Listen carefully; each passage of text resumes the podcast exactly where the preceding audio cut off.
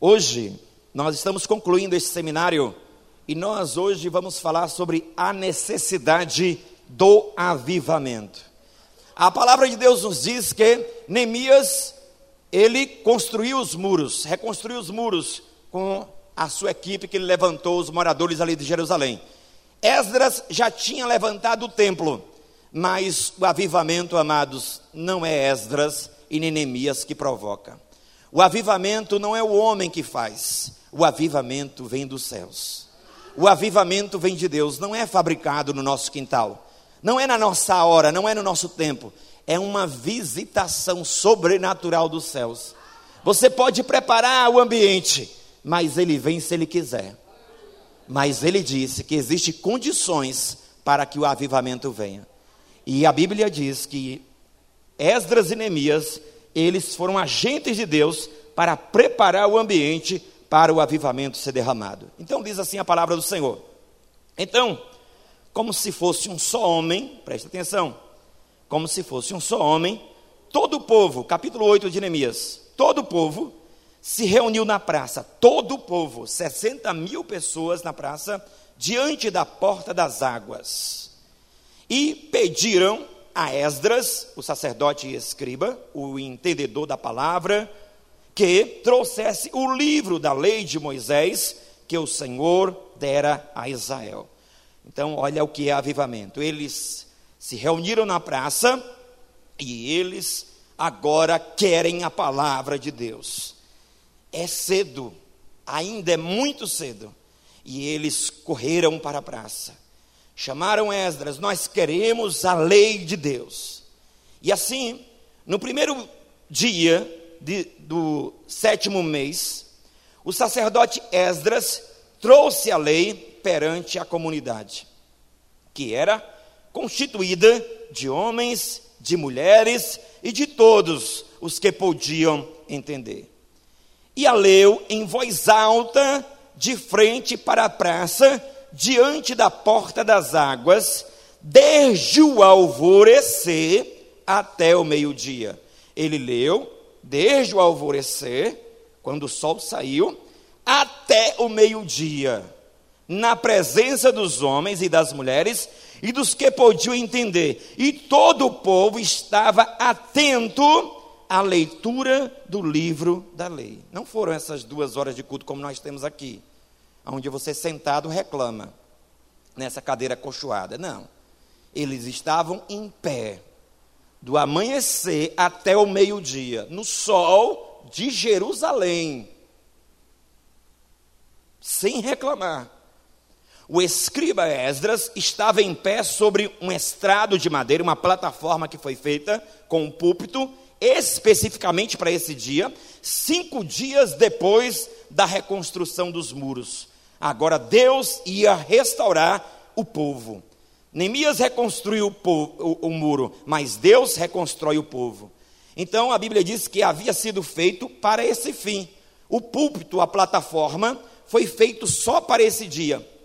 E estavam em pé, junto com ele, à sua direita, Matitias, Sema, Anaias, Urias, Ilquias e Maazéias, e à sua esquerda, Pedaias, Misael, Alquias, Rassum, Rasbadana, Zacarias e Mesulão. Belos nomes para você dar para os seus filhos. Então, desde um lugar mais alto, ele estava no lugar mais alto, foi a plataforma que foi feita. Esdras abriu o livro, Esdras desenrolou o rolo da lei, e todo o povo conseguiu vê-lo. Por quê? Porque ele estava no lugar alto, que foi feito a plataforma justamente para esta ocasião. Assim que abriu o livro, todo o povo se pôs em pé. Todo o povo se pôs em pé. Eles não tinham cadeira, eles já estavam sentados no chão. Então, Esdras bendisse o Senhor. Esdras começou a adorar o Senhor, o grande Deus. E todo o povo levantou as mãos e respondeu: Amém, Amém, assim seja, nós concordamos. E eles se inclinaram e adoraram ao Senhor com o rosto em terra. Os levitas Jesua, Bani, Serebias, Jamim, Acube, Sebetai, Rodias, Maazéias, Quelita, Azarias, Josadab, Hanã, ou Hana e Pelaias explicaram a lei ao povo, e o povo permanecia em pé no seu lugar. Desse modo, leram no livro da lei de Deus, esclarecendo o que liam e explicando o seu sentido, para que o povo entendesse a leitura não basta ler, não basta pregar, é preciso explicar, é preciso que haja compreensão, é preciso que haja entendimento da palavra de Deus. Então, Neemias, o governador, Esdras, o sacerdote e escriba, e os levitas que ensinavam o povo, disseram ao povo: Este dia é consagrado ao Senhor vosso Deus.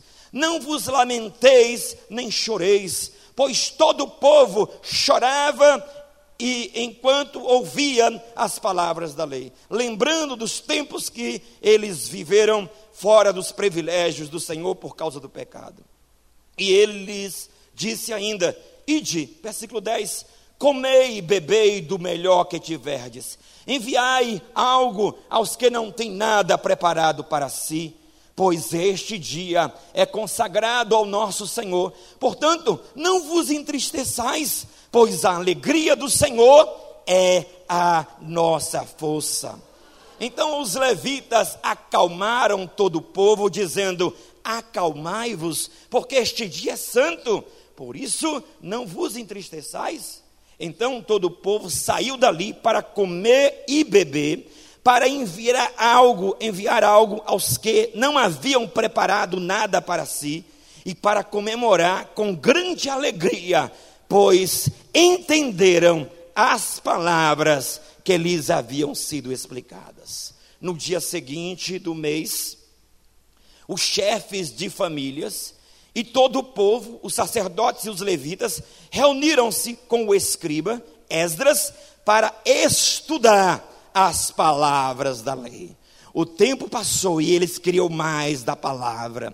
Acharam escrito na lei que o Senhor havia ordenado, é uma ordem do Senhor, é uma ordem, e se é uma ordem, você não pode esquecer, porque Deus, ele faz questão que seja feito, por intermédio de Moisés, eles acharam escritos que por intermédio de Moisés, os israelitas morassem em tendas durante a festa do sétimo mês, a festa dos tabernáculos, que eles deixaram de celebrar.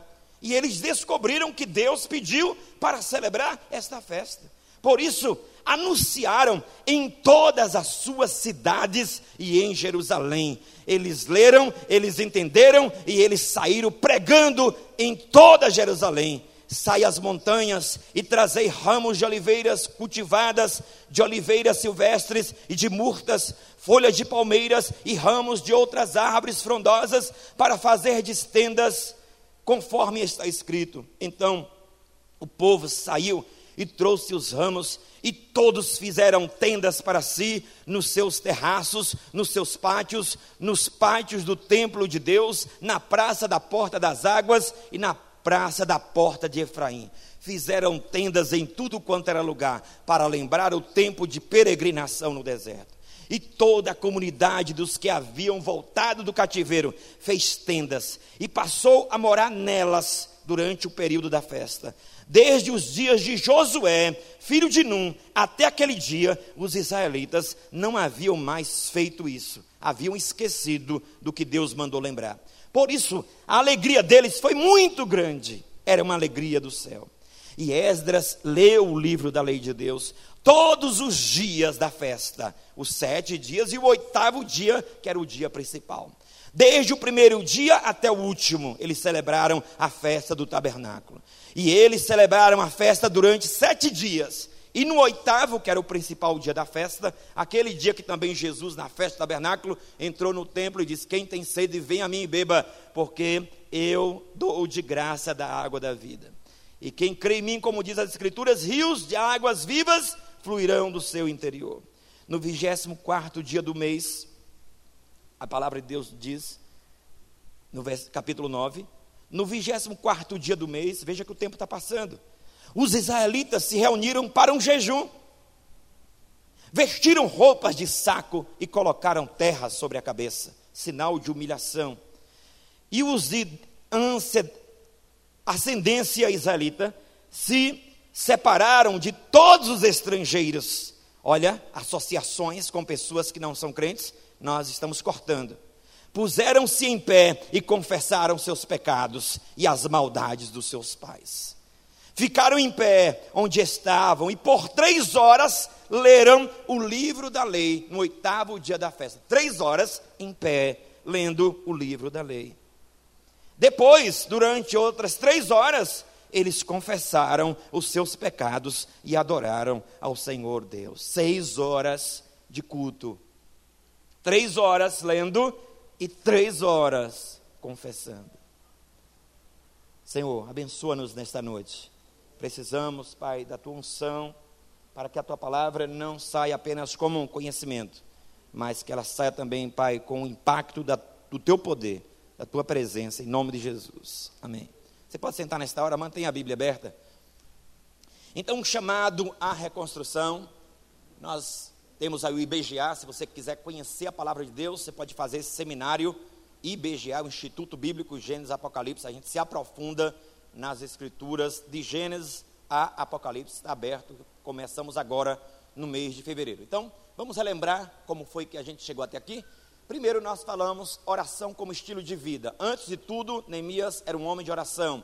Nós lemos no livro que tem o seu nome, que dos 13 capítulos existem nove orações de Neemias. Então, Neemias era um líder que orava, ele orou buscando resposta do Senhor, e depois ele se levanta, né, porque Deus colocou no coração dele uma visão que foi restaurar os muros de Jerusalém. Nós vimos que ele estava lá no palácio de Suzão, palácio de férias do rei Artaxerxes, e ele viajou 1.280 quilômetros, a viagem durou dois meses.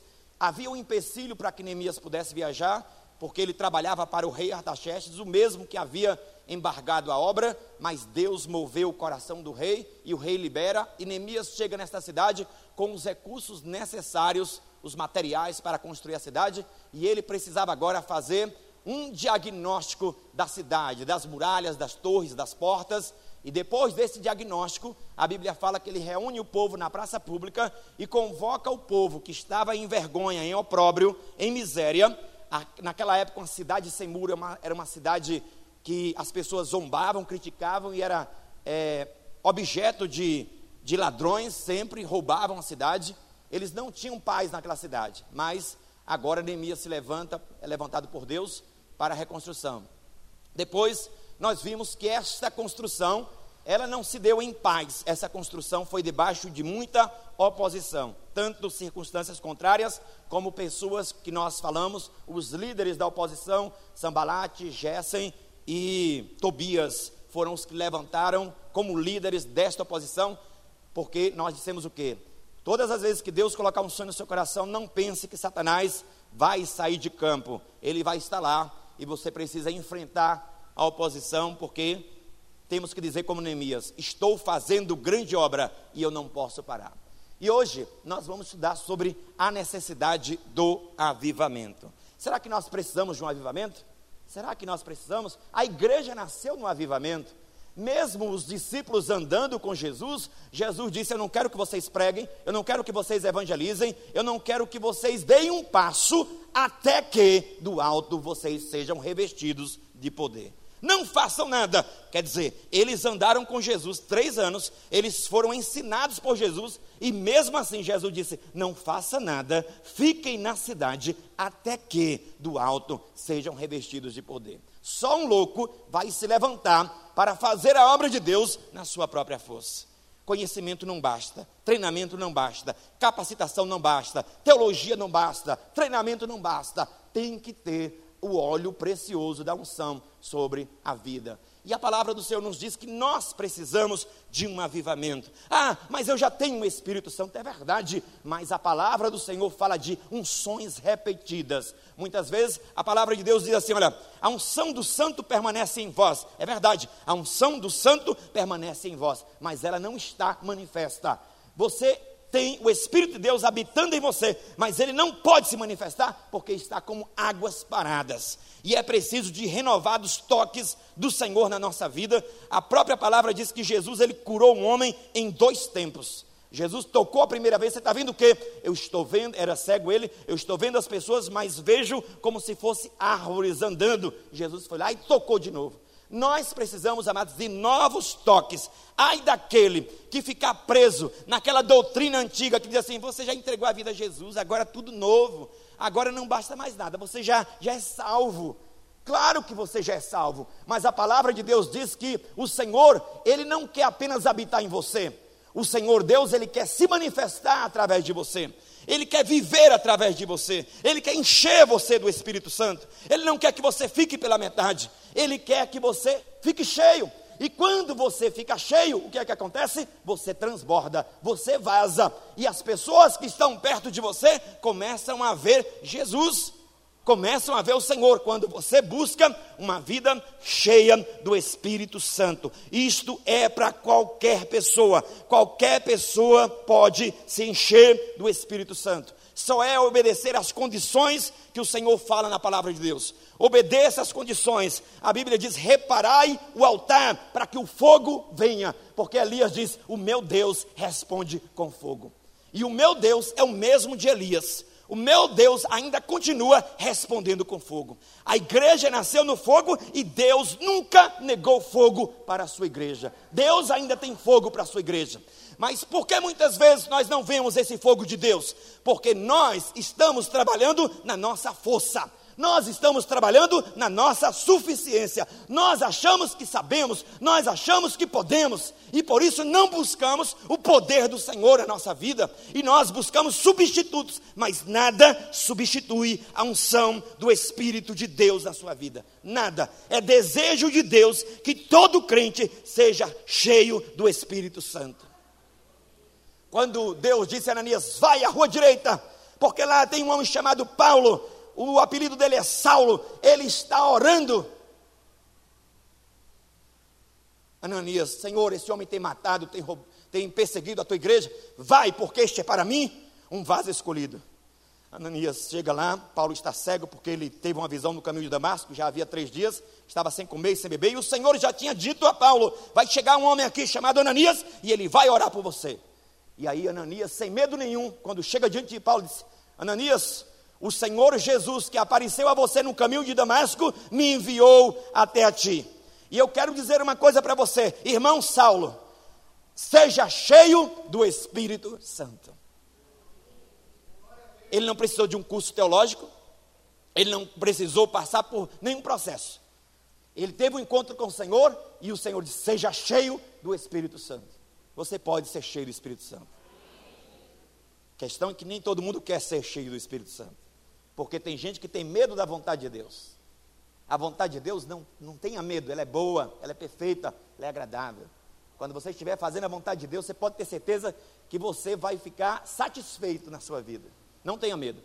Tempos de refrigério. Há tempo de trabalho. A Bíblia diz, Salmo 126, aquele que leva a semente preciosa, chorando, gemendo, ele voltará com os resultados. E Neemias, neste processo, que ele começou a reconstrução dos muros, ele conclui a palavra de Deus nos diz que os muros ficaram no chão por mais de 90 anos. E olha quantos dias foram necessários, foi necessário para que é, Neemias reconstruísse. Vamos lá? Acabou-se, pois, o muro aos 25 do mês de Eleu, em 52 dias. Como é que pode um negócio desse? Os muros tiveram, eu estou falando de muros da cidade, eu não estou falando de um muro de uma casa. Os muros da cidade, eu já disse aqui que não são muros de tijolinhos, são muros que passam um carro convencível tranquilo, muros grandes. Você sabe que nos muros de Jerusalém moravam até pessoas. Raabe morava no muro de Jerusalém. Então, a palavra de Deus nos diz que 52 dias os muros foram reconstruídos. Sabe o que é isso, gente? Isso é avivamento. Isso é avivamento. Olha, Deus pode fazer em um dia de avivamento o que os pastores trabalham 90 anos para fazer. Deus pode fazer em três meses o que os pastores da cidade inteira de feira estão fazendo até hoje. O avivamento é assim, quando acontece, os resultados permanecem. Os resultados permanecem. Muitas coisas que fazemos, quando não fazemos na unção do Espírito, no céu não tem recompensa nenhuma, porque não tem valor, não tem peso de eternidade. Nós fizemos porque foi uma ideia nossa, não foi dirigida por Deus, não foi o que Deus quis que nós fizéssemos. Um monte de coisa que a gente faz não tem peso de glória, não tem peso nos céus, não vai valer na sua recompensa porque não pesou, não foi eh, na avaliação de Deus, isso não valia nada. Você fez com outra motivação, você fez sem uma direção de Deus. Então Neemias ele fez debaixo de uma direção de Deus, e isto perturbou os inimigos, mas os inimigos tiveram que reconhecer. Vamos lá? Versículo 16. Presta atenção. E sucedeu o quê?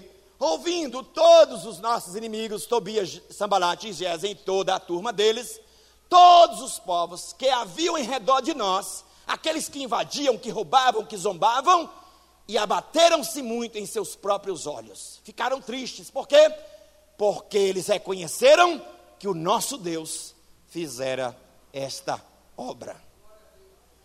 Quem foi que fez essa obra? Deus. Mais de 90 anos, os muros no chão. Mas Neemias orou e Deus moveu o povo. Neemias ele poderia ter chegado ali na cidade, ter convocado e não ter resposta nenhuma. Ele preparou tudo. Mas a Bíblia fala que Deus desperta os corações. Deus despertou o povo e o povo criou ânimo para trabalhar. Isto era o mover do Senhor desde quando Hanani foi levar a notícia para Neemias no palácio de Suzã, Deus já estava operando. Vamos lá.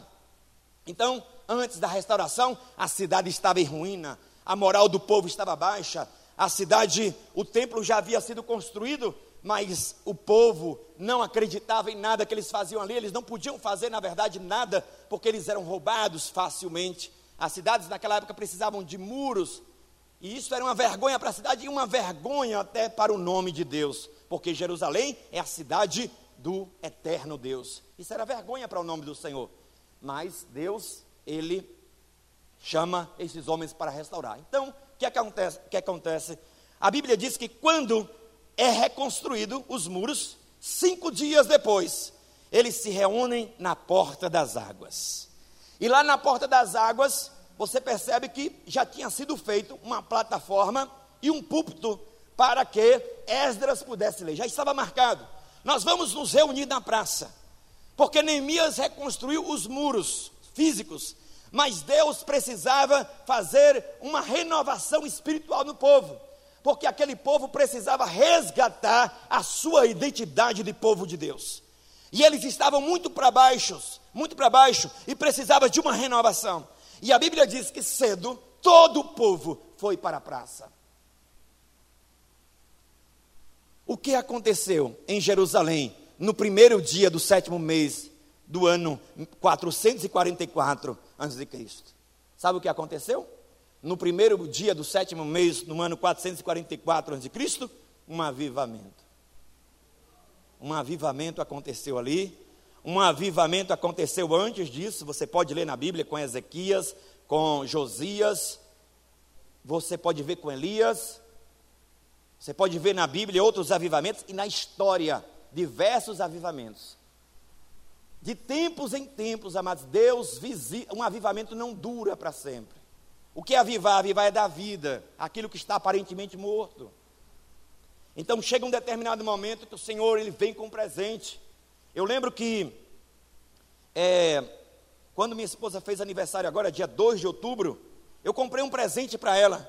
E eu fiquei ansioso para dar, eu não suportei esperar o dia. E antes do dia eu fui lá e dei aquele presente. Aí o Senhor falou comigo: Ô oh, Elton, eu tenho um avivamento para a feira. É um presente. Eu estou ansioso para derramar esse avivamento. Como você estava ansioso para dar aquele presente para sua esposa, eu estou ansioso para derramar um avivamento nesta cidade para a gente começar a ter cultos, amados, que nós vamos ficar assustados, mas todos vão saber, vão experimentar a percepção da presença de Deus.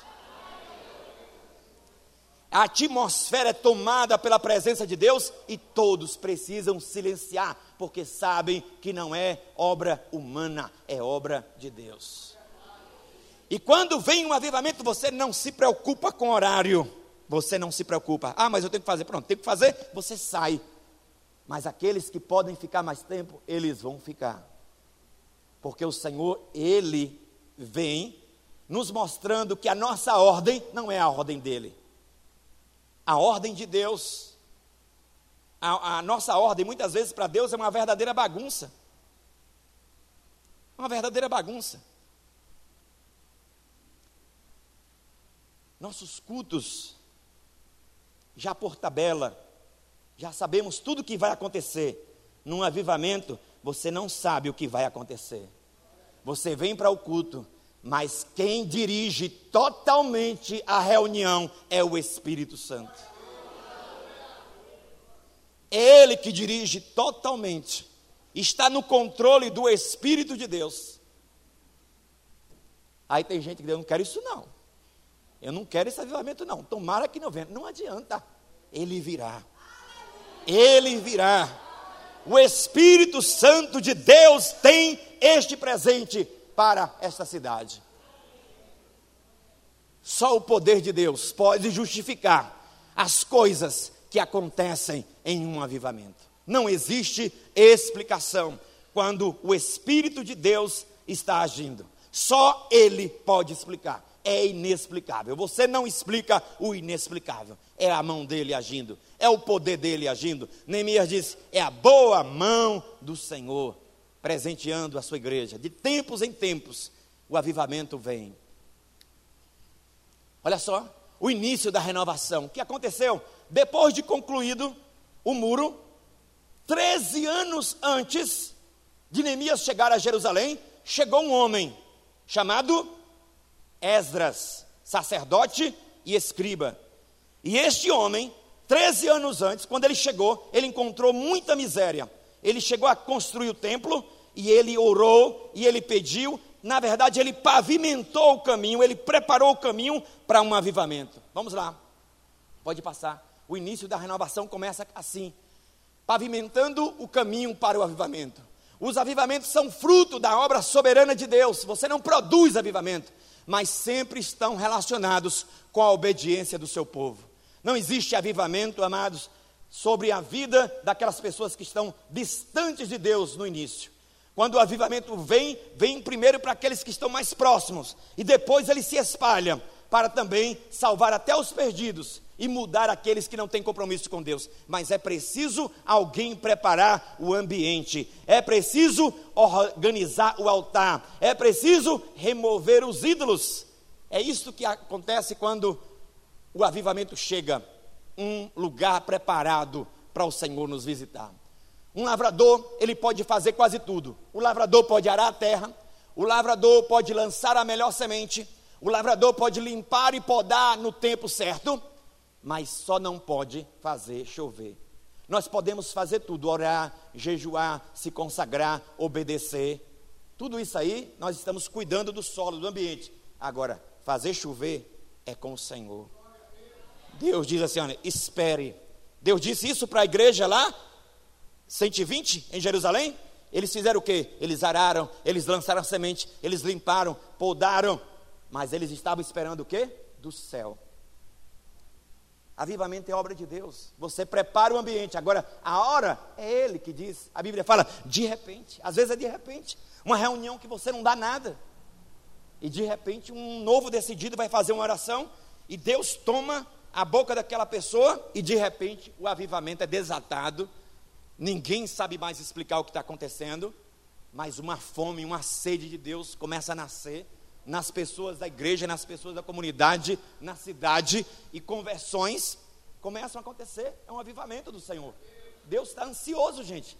Esta cidade está precisando de um avivamento é uma terra seca. Esta cidade é seca, terra seca, solo rachado.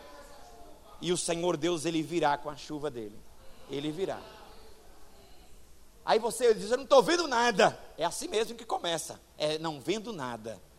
Porque quando Deus disse, Elias, se prepare que vai chover, ele orou. Perguntou ao moço: está vendo o que ele disse? Nada. É assim que começa o avivamento. Quando você não está vendo nada. Mas depois que Elias insistiu na oração, o moço disse: Epa, Elias, lá no horizonte, eu vejo uma nuvem, mas ela é tão pequena que chega a ser do tamanho da mão de um homem. E aí Elias disse: Então este era o sinal que eu estava precisando. Se prepare, porque vem uma tempestade. Aleluia. Glória a Deus. Treze anos antes de Neemias chegar a Jerusalém, Esdras chega. E olha só, o que diz a palavra de Deus sobre este homem, sobre Esdras. Porque Esdras tinha se preparado, ele estudou, preparou o seu coração para estudar, para praticar. Olha só, Hoje você vê muita gente que estuda e ensina, mas não pratica. A Bíblia diz que este homem, ele preparou o seu coração, algumas versões diz, para estudar, para praticar a lei do Senhor e para ensinar. Veja que está na ordem. Primeiro você aprende, depois você pratica e depois você ensina. E este homem era um homem preparadíssimo para Deus usar nesta ocasião do avivamento. Mas antes, quando ele chega em Jerusalém, vamos passar Vamos ver o outro versículo, o que é que diz? Olha só ele preparando o caminho para o avivamento chegar. Antes de Neemias, Neemias não estava nem aí em Jerusalém e este homem já orava. Ora, enquanto Esdras orava e fazia confissão, chorando, olha só como é que se planta o avivamento, e prostrando-se diante da casa de Deus, ajuntou-se a ele de Israel uma grande congregação de homens, mulheres e crianças, pois o povo chorava amargamente. Arrependimento, não existe avivamento sem você reconhecer o seu pecado. Não existe avivamento sem você reconhecer a sua maldade. Não existe avivamento sem essa convicção. Eu sou um pecador, ai de mim. Eu preciso de brasas do altar de Deus. Eu estou perdido. É assim que nasce o avivamento. Então, existem lições nesse antigo reavivamento para nós hoje? Será que podemos aprender com este reavivamento que Neemias experimentou com Esdras ali na cidade de Jerusalém? Primeira coisa que nós vemos nesse avivamento: fome pela palavra de Deus. Fome pela palavra de Deus. Hoje nós vivemos num tempo que as pessoas têm muito fastio em relação à palavra de Deus. Nós precisamos ter fome. Por que ter fome da palavra de Deus? Não é comer letra, eu preciso entender, eu preciso ter uma compreensão de quem é o Senhor, eu preciso de compreensão de santidade do Senhor, eu preciso saber quem é esse Deus que eu estou servindo. Jesus disse à mulher samaritana: mulher, você adora quem você não conhece. E eu fico, não ficarei assustado se um dia eu chegar numa igreja evangélica e encontrar uma placa na frente ao Deus desconhecido.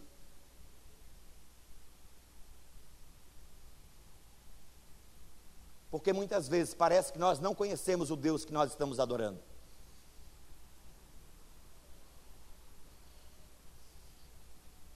Parece que ele é de madeira. Parece que ele é de bronze. Parece que ele não se move. Parece que é aquele Deus pagão do Salmo 115. Tem mãos, mas não apalpam. Tem olhos, mas não veem. Tem nariz, mas não cheiram. Tem pés, mas não andam. Esse é o Deus falso. Mas muitas vezes essa é a imagem que nós temos de Deus. Um Deus que não é dinâmico, um Deus que não está em movimento, um Deus estático que não está nem aí para a minha vida, que é insensível. Então, tudo isso é o que?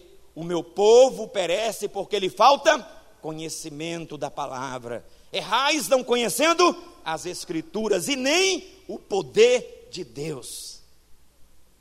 Um desejo espiritual, avivamento, vem um desejo, vem uma fome. É Deus que coloca essa fome. Ó, quando você tem uma fome de um avivamento, quando você tem uma fome de um despertamento, você sabia que esta fome foi Deus que colocou em você? Pode alimentar, porque a Bíblia diz: se você pede alguma coisa segundo a vontade de Deus, esta é a certeza que nós temos, que Ele nos ouve. É algo que o Senhor quer fazer na nossa vida, amados. Ele quer nos dar primeiro um avivamento pessoal. Como é que eu fico esperando Deus avivar os outros se eu mesmo não estou avivado? Primeiro é em mim, Senhor. Não me deixa fora.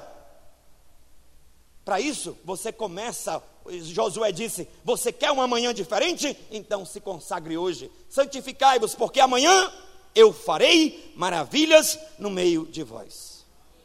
Eu não sei você, mas eu estou cansado. Eu estou cansado desta vida de igreja. Estou. Estou cansado. Eu não quero viver a minha vida sempre assim, não. Todo dia vir para aquele culto, passar aquele tempinho. Tal. Peraí, cadê o Deus da Bíblia? Peraí, tem alguma coisa errada. Eu quero o Deus da Bíblia. Eu não quero só saber que Ele está aqui, não. Eu quero ver a manifestação dEle. Não quero só saber, não. Não duvido que Ele está presente nas nossas reuniões. Mas Ele quer rendição para poder nos usar.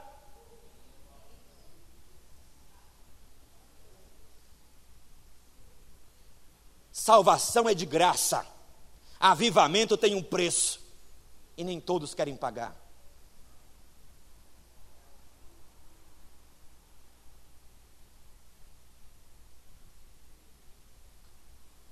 E chegando o sétimo mês, e estando os filhos de Israel nas suas cidades, eles tinham voltado depois de cinco dias da reconstrução dos muros, podem voltar, cansados, voltaram. Amados, Neemias, ele marcou aquela reunião. Neemias, ele mandou fazer o púlpito de madeira, a plataforma, mas não era garantia que o povo ia. Ele não tinha garantia nenhuma. Mas sabe quem é que garante? O Espírito de Deus. É o Espírito de Deus que garante, o Espírito de Deus que despertou a nação, isto é avivamento, é obra de Deus. Todo o povo se ajuntou como só homem, todos tinham um só propósito na praça diante da porta das águas. Todo o povo. E disseram a Esdras, Neemias, Esdras agora é com você. Neemias aí agora ele já não era mais o construtor, ele foi agora é, colocado como governador da cidade. Agora Esdras é com você. Você que estuda a palavra, você que é um sacerdote, você que é um escriba, pode ministrar a palavra de Deus. Neemias dá o passo para trás e agora entra Esdras. E a palavra do Senhor diz que era na praça, diante do escriba que trouxe, disseram ao escriba que trouxesse o livro da lei, a palavra de Deus. O escriba trouxesse o livro da lei de Moisés que o Senhor tinha ordenado a Israel. Nós queremos a palavra, Esdras. Era cedo. Esdras vai ler a palavra. Pode passar. E leu nela, diante da praça que está à fronteira das portas das águas, desde a alva, desde cedinho até o meio-dia, na presença dos homens e das mulheres e dos que podiam entender, e os ouvidos de todo o povo estavam atentos no livro da lei. Olha só, o avivamento você ouve com interesse. Você quer entender. Hoje eu acho interessante que as palavras vão mudando. E se você pega aí na TV, né, nas mídias sociais, quando a pessoa vai falar de uma pessoa irreverente, é um elogio hoje. Vamos convidar fulano de tal, uma pessoa irreverente, é elogio.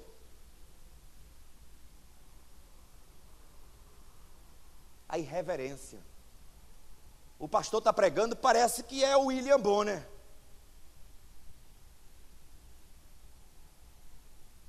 Não tem interesse para entender a palavra de Deus.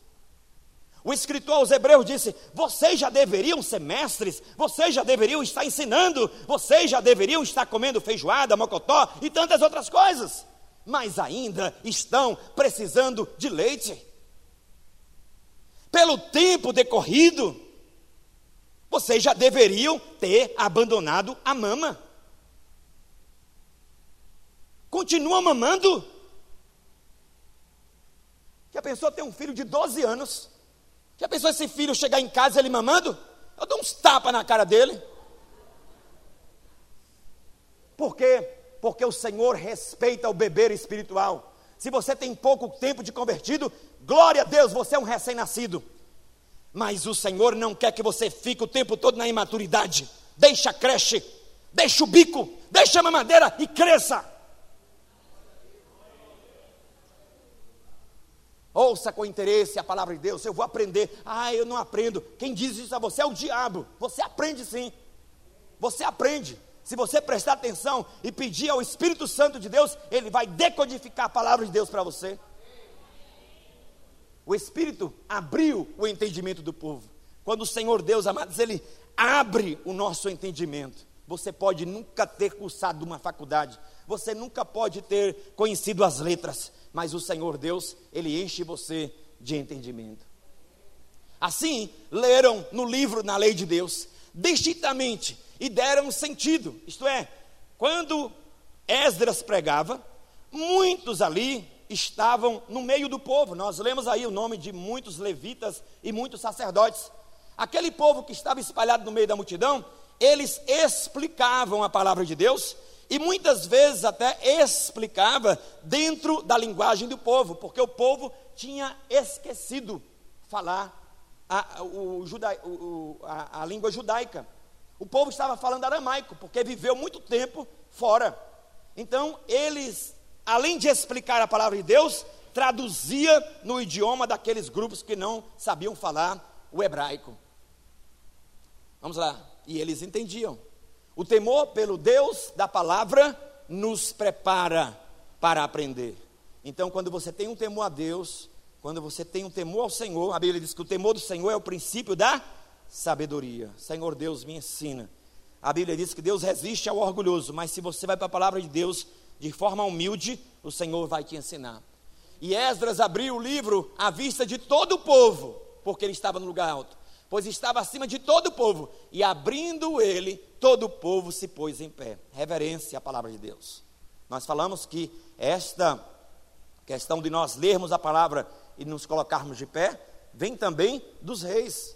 Quando os reis falavam nos seus palácios, então o povo ficava de pé, era respeito à palavra do rei.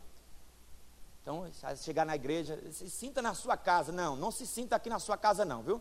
Na sua casa você peida, Aqui não. Segura esse negócio aí, que ninguém merece não. Na sua casa você bota o pé onde quer, aqui não.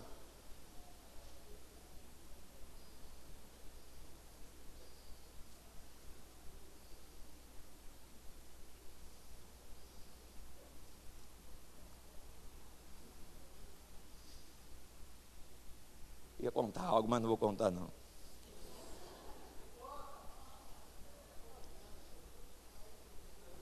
Não, não vou contar não.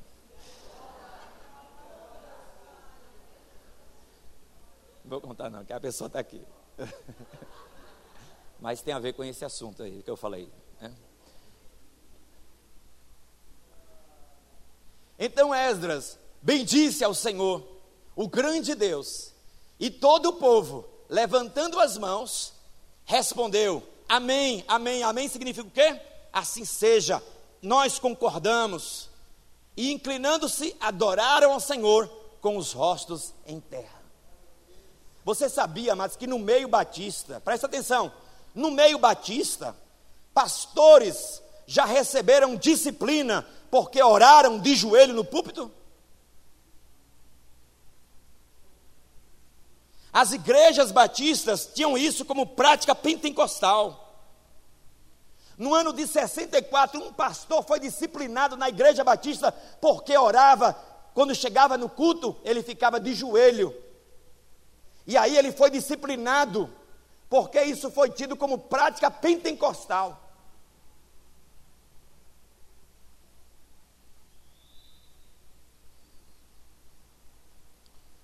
Se é que a denominação faz, o museu que quer dizer que Deus tem que ficar dentro de uma camisa de força, que você não pode adorar o Senhor. Aí o que é que a palavra de Deus diz? Foi que esse povo disse amém, amém, levantaram as mãos, se prostraram. Você é livre para adorar o Senhor?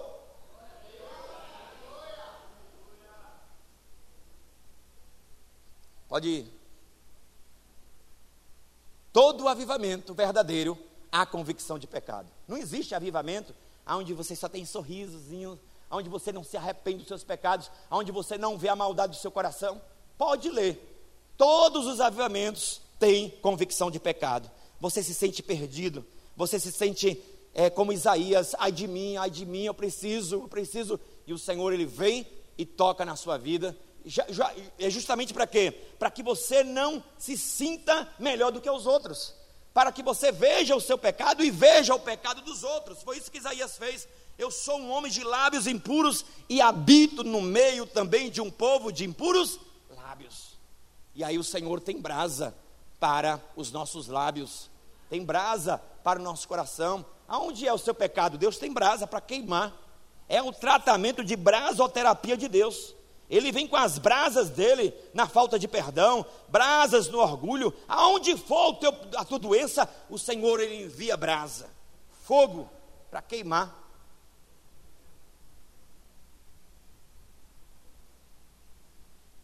A manipulação psicológica não consegue produzir renovação espiritual. Não fique pensando que isso aí foi porque Esdras, ele tinha a ver com o seu tom de voz. Não fique pensando nisso. Era o, o, número de decibéis que ele colocava na, na voz. Não, isso não tem nada a ver com avivamento. Avivamento não tem nada a ver com grito. Se um pastor prega de um estilo e o outro prega um prega gritando, o outro prega falando baixo, isso não tem a ver com avivamento, isso tem a ver com estilo. É o estilo da pessoa. Você não vai ficar imitando ninguém. Não vou imitar fulano, eu prego desse jeito e pronto. Quem quiser, que pregue de outro jeito. Mas eu prego dessa maneira. Agora, quando você fica querendo imitar as pessoas, então isso aí não foi provocado pela psicologia, manipulação ali, e o povo começou a chorar. De forma nenhuma. Era o próprio Deus que estava agindo, gerando entendimento, concepção de quem era o Senhor, percepção da presença de Deus, percepção de si mesmo, do pecado. Então, avivamento não é folha, não é aparência, avivamento é fruto, avivamento tem mudança, avivamento tem transformação, avivamento não é só capa, avivamento não é só folha. Jesus foi procurar frutos e não encontrou, e ele amaldiçoou, e a figueira secou. É tempo de o tempo de cantar chegou. Tem tempo de chorar? Tem. Tem tempo de clamar? Tem. Tem tempo de orar? Tem. Mas irmãos, nós também precisamos saber que existe um tempo de cantar. Existe um tempo de celebrar. A palavra de Deus, quando foi pregada, eles começaram a lembrar dos 70 anos de cativeiro, eles começaram a lembrar da rebeldia deles, eles começaram a lembrar do pecado deles, eles começaram a lembrar do perdão de Deus, e eles começaram a chorar pela maldade do coração deles. Arrependimento. Só que Neemias disse: gente, espera aí, olha só, nós já choramos o que tínhamos de chorar. Eu sei que o vosso choro está misturado com alegria, mas agora, preste atenção, nós precisamos de força. Eu até digo a vocês que não jejue hoje. E nem fique tristes. Hoje, ao invés de chorar, nós vamos nos alegrar. E ao invés de jejuar, nós vamos comer e comer bem e ainda distribuir a nossa comida com aqueles que não têm. A tristeza gerada por causa do pecado, depois trouxe alegria. Quando você peca e você sente triste, se alegre. Sabe por quê? Porque a Bíblia diz assim, 2 Coríntios 7,10: a tristeza, segundo Deus, produz arrependimento. Todas as vezes que você peca e você fica triste, é porque o Senhor ainda está contigo. Agora, quando você começa a pecar, a pecar, a pecar, e você não se sente mais triste, se preocupe, inclusive questione se você é salvo. Questione. Porque provavelmente não seja. Se você peca e não fica triste, é porque provavelmente você não é convertido. Porque Deus põe uma tristeza no nosso coração para que produza arrependimento. A tristeza que o mundo coloca, ela vem com a acusação de Satanás quando você peca. Para quê? Para você se matar, para você morrer, para dizer que zerou a quilometragem, para dizer que você não é crente. Ele é acusador, mas o Senhor não. Ele coloca a tristeza para você se arrepender. A alegria do Senhor é a nossa força. Disse-lhes mais: Ide, comei as gorduras e bebei as doçuras, e enviai porções aos que não têm nada preparado para si, porque este dia é consagrado ao nosso Senhor. Isso já era meio-dia, e desde manhã eles estavam ouvindo a palavra, e chorando, chorando, já estavam desidratados. Neemias disse: Gente, gente, peraí. aí Agora vamos fazer uma distinção. Hoje não é dia da gente continuar chorando. Para o choro. para o jejum, vamos se alegrar e vamos comer e vamos distribuir a comida. Portanto, não vos entristeçais, pois a alegria do Senhor é a nossa força. Fosse manipulação espiritual, a maioria das pessoas pensam que para ter um avivamento tem que ter gente chorando. Se eles fossem manipuladores, gente, não se alegre não, vamos ficar chorando. A pessoa chora por tanta coisa, gente. Tem gente que tem uma facilidade em chorar incrível, você pensa que é a unção do Espírito. Então se emociona fácil. Pode passar. O povo lembrou do que Deus queria que eles lembrassem. Isto é avivamento. Você começa a lembrar dos mandamentos do Senhor. Você começa a lembrar das ordenanças do Senhor. Você tem interesse. O seu entendimento é aberto. Você começa a ver coisas que você não via antes. E a Bíblia diz que até a festa dos tabernáculos que estavam sem celebrar desde a época de Josué passou a ser descoberta por Esdras e aqueles homens, e eles saíram em toda Jerusalém dizendo que era necessário se lembrar do que Deus mandou lembrar. O povo lembrou do que Deus queria que eles lembrassem. E acharam escrito na lei que o Senhor ordenara, pelo ministério de Moisés, que os filhos de Israel habitassem em cabanas na solenidade da festa no sétimo mês. Eles não estavam mais fazendo isso. E eles descobriram isso. E eles não quiseram só para eles. Eles saíram em Jerusalém, aqueles chefes de família, de casa em casa, dizendo: Olha, nós descobrimos na lei de Deus, nós estamos esquecendo de uma ordenança. Se Deus mandou, se Deus ordenou, é porque para Ele é interessante. E nós temos que fazer isto. E o que é que nós temos que fazer? Nós temos que ir às montanhas, nós temos que pegar galhos de árvores, nós temos que montar as cabanas e nós temos que habitar nelas durante a festa do tabernáculo, para que nós lembremos do tempo lá que passamos no deserto e para que os nossos filhos eles tenham curiosidade e eles perguntem pai por que nós estamos habitando nessas cabanas? E os pais passavam a aquela nova geração os ensinamentos de Deus. Era didático. O povo lembrou que Deus queria que eles lembrassem o que Deus queria que eles lembrassem lembrou da festa e acharam escrito na lei que o Senhor ordenara pelo ministério de Moisés que os filhos de Israel habitassem em cabanas na solenidade da festa do sétimo mês. Neemias 8,15 diz: Assim publicaram e fizeram passar pregão por todas as cidades, e em Jerusalém, dizendo: Saí ao monte, trazei ramos de oliveiras e ramos de zambujeiros e ramos de murtas, e ramos de palmeiras, e ramos de árvores espessas, para fazer cabanas, como está escrito. E a Bíblia diz que o povo obedeceu, o povo volta para as ordenanças do Senhor, e de dia em dia, Esdras leu no livro da lei, todos os dias da festa, Esdras leu no livro da lei de Deus, desde o primeiro dia até o derradeiro, e celebraram a solenidade da festa, sete dias, e no oitavo dia houve uma assembleia solene, segundo o rito. Dias de avivamento não são dias normais na vida da igreja. Quando tem um avivamento, não é um culto que a gente marca, não. É uma visitação da presença de Deus. Ele mora em nós, mora, mas ele quer agitar as águas que estão paradas em nós. Muitos temem o avivamento por causa de manifestações incomuns. É claro, no meio de um furacão, meu irmão, vem um monte de coisa. Quando uma onda vem, traz sujeira também. No meio de um avivamento, vem as crianças espirituais, os bebês espirituais, vem as meninices, tanta coisa, vem o emocionalismo, tudo isso. Não é errado se emocionar, mas muitas vezes tem pessoas que vão se deixar levar só pela emoção sem ser uma ação de Deus. Mas você precisa ter sabedoria no avivamento para não ser enganado. Mas os efeitos dele são maravilhosos. Olha só, quando esta nuvem se aproxima, a nuvem da presença do Senhor é invisível, você não percebe. A Bíblia diz que lá em Israel, o fogo de Deus permaneceu no deserto 40 anos na nuvem. Fogo no deserto.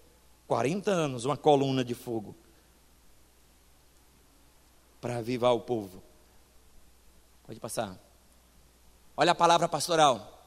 Não se espera de um furacão que deixe em seu curso tudo do mesmo jeito que antes.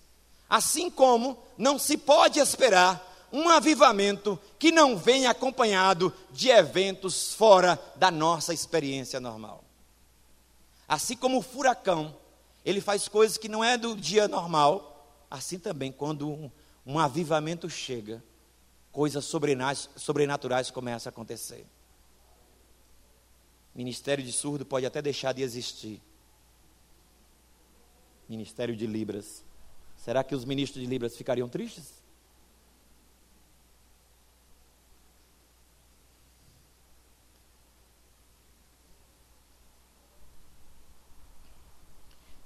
Eu nunca vi um morto ressuscitar. Pergunta para você: você já orou por um?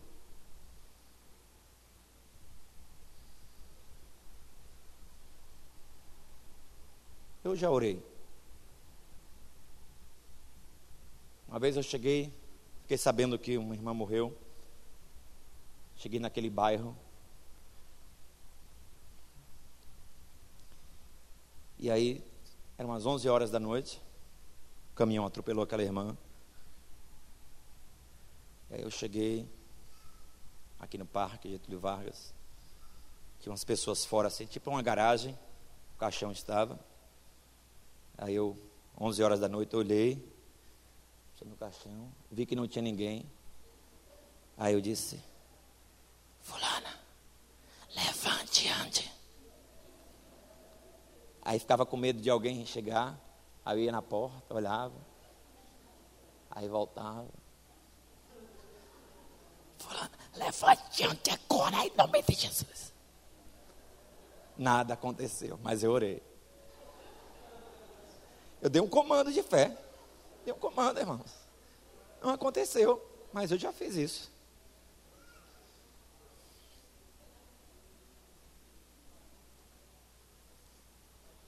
Vamos lá. Deus deseja nos visitar com avivamento em vez de juízo. Meu amado, quando a gente não ouve a voz de Deus, quando a gente anda em obstinação, quando a gente anda em teimosia, é impossível. Deus é fiel quando Ele julga. Deus é fiel também quando Ele castiga. Deus é fiel quando Ele vem com o juízo dele. Ele é fiel. E Ele precisa fazer isso, mas é o que Ele não quer. Deus não quer nos visitar com juízo. Deus quer nos visitar com um avivamento. Deus quer nos visitar com o poder dEle, com a graça dEle. Pode passar. A igreja nasceu no fogo do avivamento. E o interessante é que a Bíblia diz que foram vistas o quê? Línguas como que de fogo. Foram que? Vistas. Eles viram não? Viram.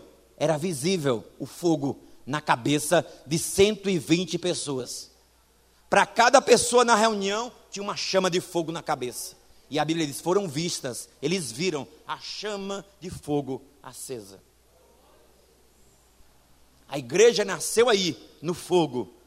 A igreja nasceu aí. Esses discípulos, muitos deles estavam com medo. Aquele que tinha negado a Cristo saiu desta reunião. E a Bíblia diz que em só uma pregação dele, 3 mil pessoas se converteram. O avivamento, existem coisas incomuns no avivamento.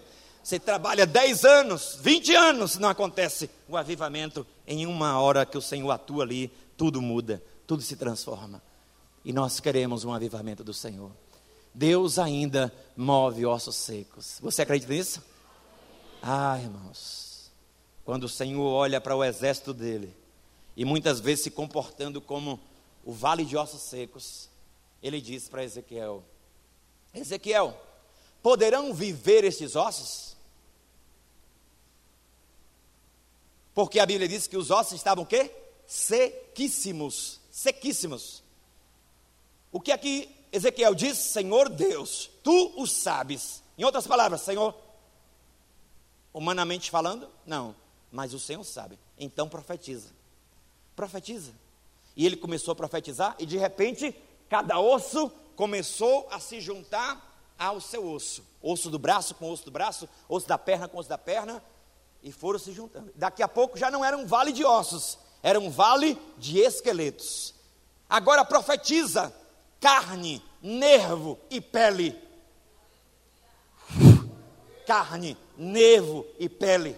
Já não era vale de ossos nem de esqueletos, era de corpos, mas faltava o espírito. Então diga, ó Espírito, vem dos quatro cantos e visita este lugar. E a Bíblia diz que o Espírito foi, entrou naqueles corpos e eles se levantaram. Já não era mais vale de ossos, nem de esqueletos, nem de corpos, era um exército poderoso preparado para a batalha. O Deus do vale de ossos secos, de Ezequiel 37, ele ainda continua movendo os ossos secos. O clamor da igreja em feira: Senhor, envia de novo o fogo do avivamento. Envia de novo o fogo do avivamento.